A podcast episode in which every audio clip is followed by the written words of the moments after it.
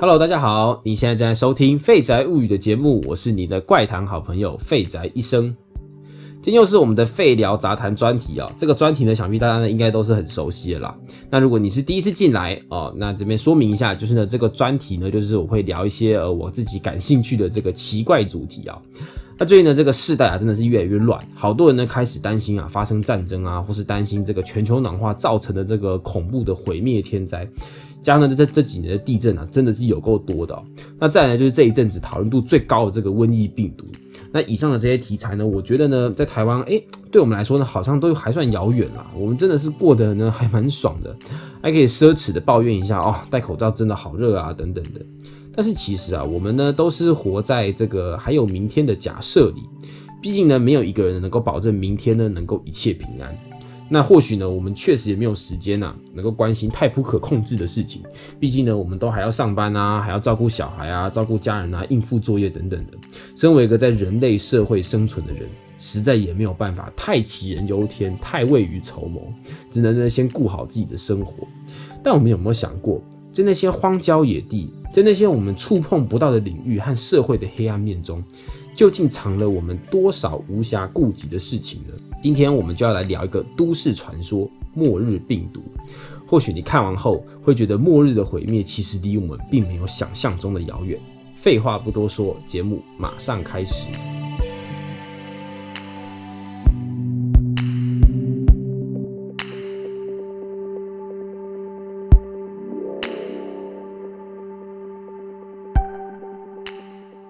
那当然对于呢病毒的题材啊，相信应该是不陌生啊，尤其是最近这个疫情的话题是非常火热的啊。那这个加上最近的电影啊，或是游戏也不少呢，都是跟病毒有关系的。那在末日病毒呢，在游戏中啊，或是电影呢，应该都有不少的这个琢磨。那这些电玩呢，或者是电影的故事啊，架构大家应该都差不多啊。就算是你没有看过，应该也听过有一些。呃，就是呢，一定会有一个什么高科技生化公司啊，研究什么诡异病毒，然后呢就失控，最后呢就满地僵尸或是这个传染病。那听起来好像很拔辣，但以前呢我在玩这些游戏、看着这些故事的时候，我就会想，会不会真的有可能有这样的公司存在我们的现实世界呢？那毕竟我们现实世界中是真的有各式各样的什么动物试验啊、病毒实验啊，或者是生化武器，还有核武器。可是呢，在可是呢。怎么好像我们都没有听过那种失控的案例出现呢？那如果没有这些创作出来的故事，他们的灵感就到底是怎么来的？在数年之后啊，我就偶然看见了这样子一个都市传说，就是呢有一个来自国外网络流传的一个关于病毒的这个恐怖故事。那这个故事呢，它是一个在 f o r t u n 上的这个网络上流传的故事啊。那 f o r t u n e 是什么呢 f o r t u n 其实它就是一个类似于 PPT 的这个 PTT 的这个。网络论坛，那这个 f o r t u n e 呢，基本上呢，就是也是有很多网友呢会在上面呢自由就是讲故事啊，或发帖子、发问题等等的。那在我前几期这个加州红光事件呢，里面就有提到这个网站，大家可以先去呢听听那一期节目。那这边呢，这个故事呢，就是呢有一个化名的网友，他声称呢他在过去曾经待在伊拉克的某一个监狱当过守卫，在他的服役期间呢，经历了一段九死一生的经历。那这个故事呢，引发了就是国外的这个论坛上面呢非常热烈的讨论呢。那等一下呢，我就会来转述这个故事。那这边呢，先提一下，这些故事呢，在中文媒体上呢是非常少见的。那我这边呢，也是参考了一个很有名的作家，就是恐惧鸟的一本叫做《恐惧绝录》的书所收录的内容来改编的。所以呢，呃，等一下呢，大家呢就是。这边就是特别注明一下，然后呢，这个故事呢，它有它它的有一点点啊，我已经有认识过了，但是它还是有一点点稍微恐怖，而且就是有一些略血腥、小恶心的内容。那大家呢，就是呃，如果你现在正在吃饭，或者是在或者是准备要吃东西啊，或者等一下吃东西等等的，反正总总总而言之，这个故事呢会有一点点小恶心，大家呢要做好心理准备。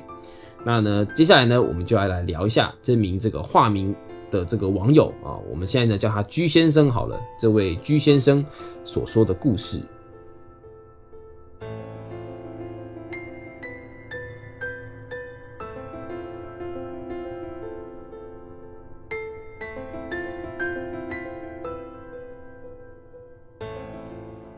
在过去，当年的我是一名监狱的守卫，驻扎在伊拉克南部的乌姆盖萨尔数十里外的一处荒芜之地。我驻守的地方拘禁了约三万名的罪犯和另外约三千名的神秘人士，极少人知道这些人的真实身份。每天都会有一辆窗户都封住的巴士来往返我们监狱。我们的工作是绝对机密的，不能透露，也禁止私下与监狱内部的人交谈。我只知道我们这边有的代号叫做侏罗纪公园。这间监狱是由一家私人的医药科研中心承包下来的监狱。这个地方似乎试图想要隐藏这里是特殊地区的事实。我们的建筑物都是当地的这个泥砖风格，甚至外面还养了一些羊。所有的人，包含守卫、囚犯，都穿着的平民的衣服，从外面看起来就像是一个小镇。如果不仔细看，你不会发现守卫的武器和装备都藏在衣服下面。我们都被要求要蓄起大胡子，所有的队员都必须要有深色的皮肤。这一切。都似乎想要让人更难察觉这里与外界的不同。调来这里的时候，这里一片荒芜，这在监狱的任何位置都看不到任何的建筑物。老实说，我也不确定我究竟在哪里。我们连汽车都要经过伪装，看起来呢是一般的民用车辆，其实都上了用上了军用装甲做车壳。现在回想起来，要是当时就知道这里如此戒备森严的秘密。恐怕我会彻底崩溃。在二零零七年的某天早上，我们的小队被紧急召回，这离我们的值班日早了整整三天。我们也无权过问原因。当我们准备离开时，看到来接我们的是装甲悍马车，这有别于刚刚提到的民用汽车。到了监狱，一名士官给了我们一套 NOPP 四的装备，要我们穿上。有一名军官对我们说，在监狱内没有任何。在监狱内，任何没穿上装备的人必须直接用致命武器除掉。在我们穿上装备时，有一小队 PMC，PMC 便是私人的军事服务公司。这一小队的队员走过来对我们搜身，拿光了所有能够识别我们身份的东西，例如军籍牌、身份证、识别证、驾照等等的。我们便瞬间失去了所有能够证明自己身份的东西。我们也戴上了防毒面具，还有夜视仪。最后，我们分好了小队，按照各自的任务，有的三名有三名穿着太空衣的医药公司承包人加入我的小队，我们开始朝着目标出发。这个时候，我只是单纯的觉得，我们的任务应该是解决监狱里的一些叛乱分子，因为这里时常有着类似的情形发生。我们也随时预防冲突或是叛乱。但有个问题是在我们肃清监狱内的过程当中，这个带着夜视仪实在是很难第一时间就判断出谁是叛乱分子，谁是守卫。不久之后，我们的其中一位队员在我们的领域内的大型基地中侦测到了一组信号，承包人便要求我们优先前往那里清空该建筑物。我们满身大汗，小心翼翼，我们所戴的防毒面罩上面都是雾气，视线非常朦胧。突然间，我滑倒，直接摔在一具血肉模糊的尸体上。一名队员把我拉起来，我注意到尸体配备着美军的 M4 步枪，这具尸体和我一样都是美军。我们清空了一间房间之后，勉强到达了下一间。这个时候，突然看到一个黑影向我们冲过来，我看不见他是否有武器，只能举枪射击。黑影倒下，我们确定目标死亡后，继续前往下一个房间。这时，承包商却停下来，拿出一堆科学仪器一样的东西，开始采集一些资料，拿出棉花棒收集唾液样本。具体做了什么，其实我也看不清楚，因为我们的小队都在紧绷的站在周围警戒。那名承包人突然起身，要我们提停止行动，并且拿出通讯机向上级汇报。在等待一阵子之后，有承包人要我们继续行动。唯一改变的是，我们接下来不需要再分辨对方是否有武器，是否有敌意。简单说，就是只要会动的东西，一律格杀勿论。那类似的命令，我们也不是第一次遇到。听到新指示后，我们便冷静地继续前进。我们又到了下一间房间，那名承包人又蹲下来，对着某个尸体开始收集情报。这时候，我的一个队员突然问其中一位承包人：“如果等一下我们遇到的是美军，是否一样格杀勿论？”那虽然呢前面呢有杀无赦的指令啊，但我想那只不过是代表着上级知道这栋建筑物呢已经是几乎都没有美军的。里面的人呢，都是叛乱分子的意思。如果今天出现的有这个硕果仅存的自己人，我们当然还是会视情况而定。但想不到的是，这名承包人严肃的表达：“没错，在这栋建筑物里面的人都必须死。”我吓了一大跳。此时我才开始将所有的事情连接在一起：封锁建筑物、尸体采样、承包人为何要跟着我们进来、我们必须要格杀勿论，这些细节都在一起，我才理解到这一定是生化危机，应该是有致命的病毒或是生化武器泄露失控。最重要的，这些承包人要怎么认定我们不会被感染呢？我们所穿的这些衣服和面具虽然完整。但我知道这些装备都是在国家招标工厂时用投标最低的公司所制造出来的。这些承包人呢，穿得像太空衣一样，自然是不用太过担心。我看着他们累积的愤怒，让我对他们大声的怒骂：你们怎么能够确定我们不被感染呢？就这样叫着我们穿着这样子进来。我们的队长拉住了我，要我先不要说话。我勉强冷静下来。现在我们的小队。只能走一步算一步。我们又深入了一个巨大的区域，这是这栋建筑物最大的区域。承包人输入密码，巨大的钢制大门缓缓地开启。这里就是整排的监狱，里面的状况非常凄惨，到处都是黑血与呕吐物。由于这里已经是没有活人，我们继续往走廊里的深处走，又到了一个像是守卫室的地方，到处都是排泄物、不明的体液、呕吐物、血迹。这个时候。突然有一道门打开，走出一个人。我们没有及时杀掉他，因为我们认出他来，他是我们单位的另一个守卫，平时驻守在别的地方。但是为什么他会在这里？旁旁边的承包人要我们不耐烦的赶快处决掉他，但是我们还是没有这么做。我们的队长向承包人报告：“诶，他是我们认识的人的时候，我赶紧向前表明身份，问他到底发生了什么事。”他说，四天前有五名承包人像那样子穿着太空衣的人进来找找他们，说监狱里有暴动，要他们前来支援。那当他们呢向像承包人的要求呢那样子的这个太空衣装备时，被他们拒绝了。他说他们穿成这样只是预防，他们很有问题，兄弟，我们要马上离开这里。我观察到他的双眼深陷通红，皮肤惨白，他的裤子里似乎都是粪便，看起来诡异至极。但最恐怖的是，即便他看起来极度糟糕，讲起话来却非常的正常。突然呢，这一名守卫开始对着我的队友疯狂的呕吐，抓住他扭打起来，似乎还想要咬他。在一阵慌乱之后，终于被拉开来扔进另外一间房间。这时，我们的全身都是呕吐物和各种液体。承包人冷冷的对着我们说：“如果你们接下来想要活着出去，最好就听我的话。”我不想死。接下来的路上，我们汲取之前的教训，一遇到人就直接开枪。走在路上遇到尸体也一律补上一枪。在途中也很不幸的遇到其他的守卫，但是我们已经知道没有办法再留他们活口。半小时后，我们又到了一个像是实验室的房间。承包人走进去，带着一个穿着囚服的人出来。我们没有再问这个人为什么可以活着，因为他看起来非常健康，而且没有穿上任何的防护措施。不用说也知道为什么承包人如此重视到想要亲自带他出来。我们开始准备离开这里，此时我们的压力似乎已经到了极限，步伐开始狂乱地跑起来。这鬼地方真的没有办法再待下去。我们此时又路过一个尸体堆，这个尸体堆应该是不久前有一队由这个囚犯和守卫呃组成的这个突击队试图埋伏阻挡我们。他们用了一堆物品家具组成掩体，试图突击我们，但他们都死了，全都泡在一滩有血水、粪便、脓汁、体液的池子里，有一些腹部都已经破裂了，死死状凄惨。这时候，我们我们的队长突然跪了下来，脱下面罩，开始疯狂的呕吐起来。我们已经没有了别的办法，只好结果了他。这时候，我们和承包商都仅剩三人，我们开始拔腿狂奔。最后，离出口还有三个房间，承包商要我们停下来，他要上前查看一下东西。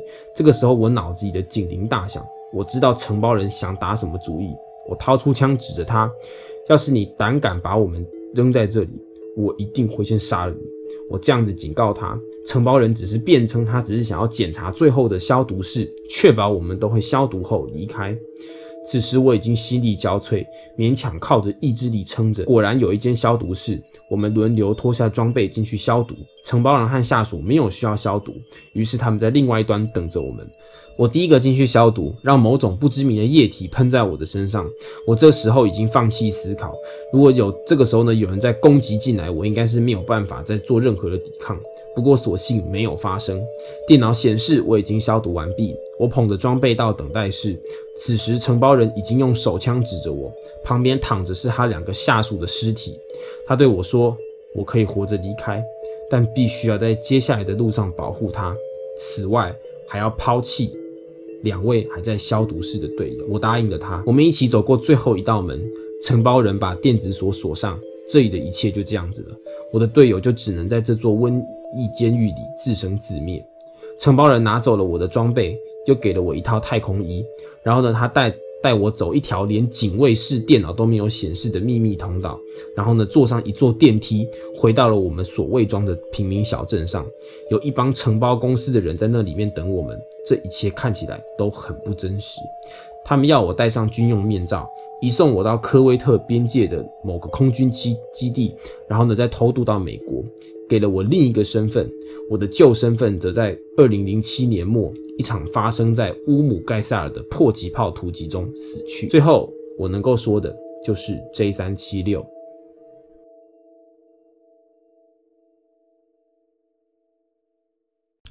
啊，故事到这边，那这个居先生事后呢，他要回复到，他原本呢，他也是不能被留活口的。